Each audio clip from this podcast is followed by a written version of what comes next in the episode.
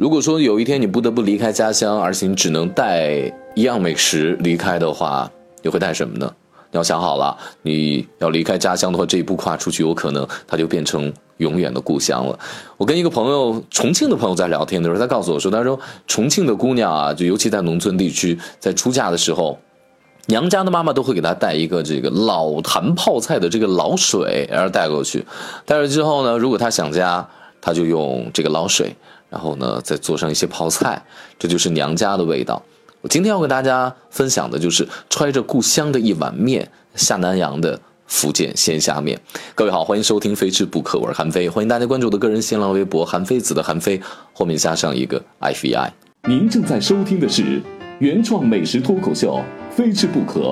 谁听谁变瘦，谁转谁最美。主播韩非，不是韩非子。播出时间每周一、三、五晚餐六点钟，节假日除外。要提起东南亚的新加坡菜呢，大家觉得，哎，真的好有意思啊！然后新加坡的国菜里面有海南鸡饭、福建鲜虾面，然后都是特别中国化的名字，怎么变成了这个新加坡的国菜呢？其实就跟下南洋的文化有关系了。对，下南洋走西口闯关东，这是中国历史上比较有名的几次大迁徙了。当然。还有之前的这个客家人的迁徙，包括这个衣冠南迁等等等等，呃，我讲的就是呃比较有文化共识的这么几次啊，而且离我们相对来说比较近一点点。那其实跟客家人南迁是一样的。那下南洋呢，有一部分客家人就跟着就到南洋去了。呃，它也是分几次，它不是一次性，嗯一一一蹴而就的。那最早其实可以追溯到郑和下西洋。呃，为什么说就是揣着故乡的一碗面？下南洋呢？其实这样的观点呢，是我有一次在听，呃，京城文人崔大元老师他在讲“一带一路”上的面条的时候呢，他其实就从因为我们的这个麦子呢是从西亚进来的嘛，到了西北，然后呢有了一个雏形，然后呢兴盛于中原地区，然后逐渐的传到了南方。但是越往南走的话，它就没有麦子了，对吧？包括据说是在广西地区，以前咱们吃这个桂林米粉。最早在抗日战争期间还叫桂林米面，其实就是北方人过去之后，或者中原人过去之后，然后呢把这个米磨了之后，然后做成了面条的形式叫米面，但实际上里面没有面。后来在抗日战争期间的时候，才正式改成了米粉。当然这只是一种说法哈，我没有去考证过。呃，要是大家有有机会有空的话，可以去考证一下。那再往南走呢，一直包括我们在沿海地区的人们。偏南的地区的人们，然后呢，要接着向南走去讨生活的时候呢，崔丹阳老师说，真的就是揣着故乡的一碗面，然后向南方了，对，到了泰国。那今天我们讲的这个，就揣着故乡的一碗面，嗯，下南洋其实就是福建鲜虾面，呃，因为它最早发源的地方就是在福建，后来呢，跟着下南洋的这个我们的先辈。就到了南洋地区，刚讲了最早的一次下南洋呢，其实可以追溯到明朝的郑和下西洋，那个算是小规模时期了。其实像我们中国的在历史上跟东南亚地区有交往、有人员上的一个交流的时期，可以追溯到汉代，因为《汉书》里面就有有所记载，包括《史记》里面也有所记载。嗯，但是呢，那个时候。不足以成为规模。到了郑和下西洋，最早的是先下南洋。这个时候呢，它已经开始了有有规模性，而且规模巨大。呃，据说这每次出发的时候都是呃上万人的这样的呃部队往外走。这跟当时像麦哲伦呀、哥伦布啊他们比起来，那几百人比起来的话，我觉得他们真的是小巫见大巫。这体现一个什么？体现当时的国力啊，我们的技术水准，我们。我们的航海技术，包括我们的呃国家自信啊，明朝的国家自信，就是我们有自信去传播我们的文化，然后呢，让你们好，你们就可以把你的宝贝来上供上来，然后给我们大明朝啊，然后呢，你们就成为我们的藩属国。这是当时其实要做的一个，也是军事上的一种耀武扬威。那我今天要讲这个面呢，其实和最早的这个。郑和下西洋的这一段还没有什么关系，是相对来说比较近代了，就到了大洪流的时期。大洪流的时期呢，就是呃，因为欧洲列强对于东南亚国家的这个控制殖民嘛，他们是希望在在在我们的华南地区来招工，希望我们更多的华人能够过去去开发呃东南亚这些国家，包括印尼啊，包括这个新加坡啊、马来啊等等等等，呃，甚至有华人在那儿开始建国。嗯，呃，那走的时候呢？那有可能这一走，就是远离故土了，那要带上什么？就是要带上他们赖以生存的在故乡的那一碗面。一方面是招工过去的人，一方面是过去经商的人，还有一个部分呢是甚至于过去当官的人。那据说迫于经济压力的，我看过一个记载，在呃明清以及民国时期的这么一个记载，有一个数据说，超过了百分之六十以上的人是迫于经济压力，就是说在家乡已经没有办法维持生计了，不得不下南洋。啊，然后呢，在那去讨生活，就成了现在咱们各种华侨，我们在东南亚地区非常的多，嗯，而且我们的在文化共识上，包括我们在美食的这种共同记忆上，是非常有共识。你像新加坡的很多美食，嗯，这个海南鸡饭之前给大家讲过，像这个福建鲜虾面也是。特别在新加坡，华人这个文化共识、味觉共识非常强大的。我想，之所以一个好像是听起来是中国菜，新加坡能够成为他们的国菜呢？那它因为它有强大的这个华人的文化基因、饮食基因在里面，所以它很容易达到共识。于是这道菜就这这这或者主食就成为一个特别有名的主食。给大家具体讲讲这个面啊，呃，我为什么突然想到讲这个面？是前段时间呢，我国贸饭店的行政副总厨。高宁就是中国难得的女大厨，而且就是我觉得特别有大师风范的呢，因为她是孙立新大师的女徒弟，然后呢，她主她就她是主攻这个东南亚菜的。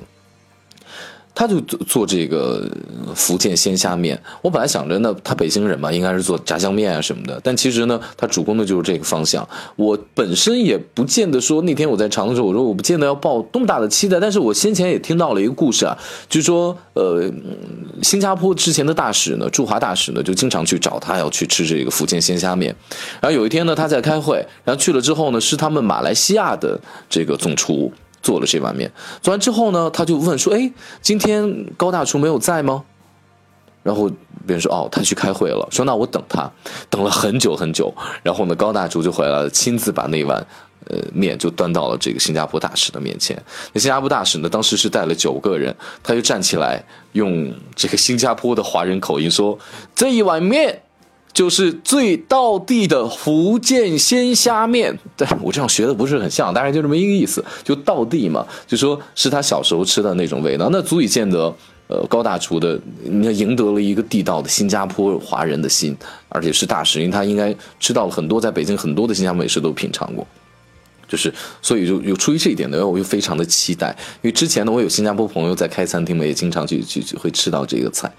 然后他那天就在做，其实本身做的这个主要的就是包括一些虾饼啊，包括虾呀，鲜虾一定在里面。然后呢，一定要用猪油。还有就是他在炒的时候啊，一定要把这嘎巴炒出来，记住了，嘎巴跟糊是两码事儿啊，它没有糊，就嘎巴，就是有那种感觉。里面会有两种，一种是面，呃，另外一种呢就是粉了，就是两种放在一起，而且呢强调一定要用猪油。呃，你再去研究这个福建咱们就是沿海地区的文化的时候呢，呃，你比方说呃台湾地区的这个杜小月啊，我们台湾地区杜小月，呃，他们要吃的这个。呃，担仔面，呃，它上面要搁一种肉燥嘛，就是在每年呢会有小月的时候呢，会有这个台风来，台风的时候呢，人们其实基本上就不能过多的去出海劳作了，那这时候怎么办呢？那这时候就在码头上做一些小小的生意，而那个时候呢，天气还不不是足够的暖和，呃，同时呢，在沿海地区劳作的人们是需要大量的体力消耗的，需要大量的热量的，那因为你在海边呢，靠海吃海，都是一些海鲜，像是脂肪含量比较低，于是呢，就要往里面加大。量这样的肉燥和猪油来提供足够的热量。其实杜小月就是有这么一百多年的一个文化共识的这么一个历史。那么在福建沿海地区也是同样的道理，为什么要加猪油呢？就是因为。我们在现在在这个烹饪学上来讲，就是说，当这个食物本身的脂肪含量不够高的时候，我们会加一些动物性的脂肪来给它增香。呃，那除了的确它能够增香，比如说湖南湘菜里面要炖这鱼汤的话，五花肉煸个锅或者搁点大油，然后咕嘟着鱼，那汤浓极了，香极了，粘稠的奶汤就出现了。这湘菜当中的那个鱼汤啊，包括很多地方的鱼汤都会这么做。呃。那除了除此，在就就在烹饪角度讲可以增香以外呢，很重要的原因就是它能够提供热量，因为吃饱比吃好更先一步更重要嘛。因为首先你你得吃饱饭了之后，你才能讲究哎，我在美食上如何在美味上更加挑剔，这是第二步的事情，这才是到了美食的这一块。第一步呢，我认为就是简单的可以解决温饱的食物，然后第二步是美食。就在福，大大概是这么一个故事啊，就是说在福建沿海地区的人们呢，劳作之后呢，把打捞出来的大的海鲜呢，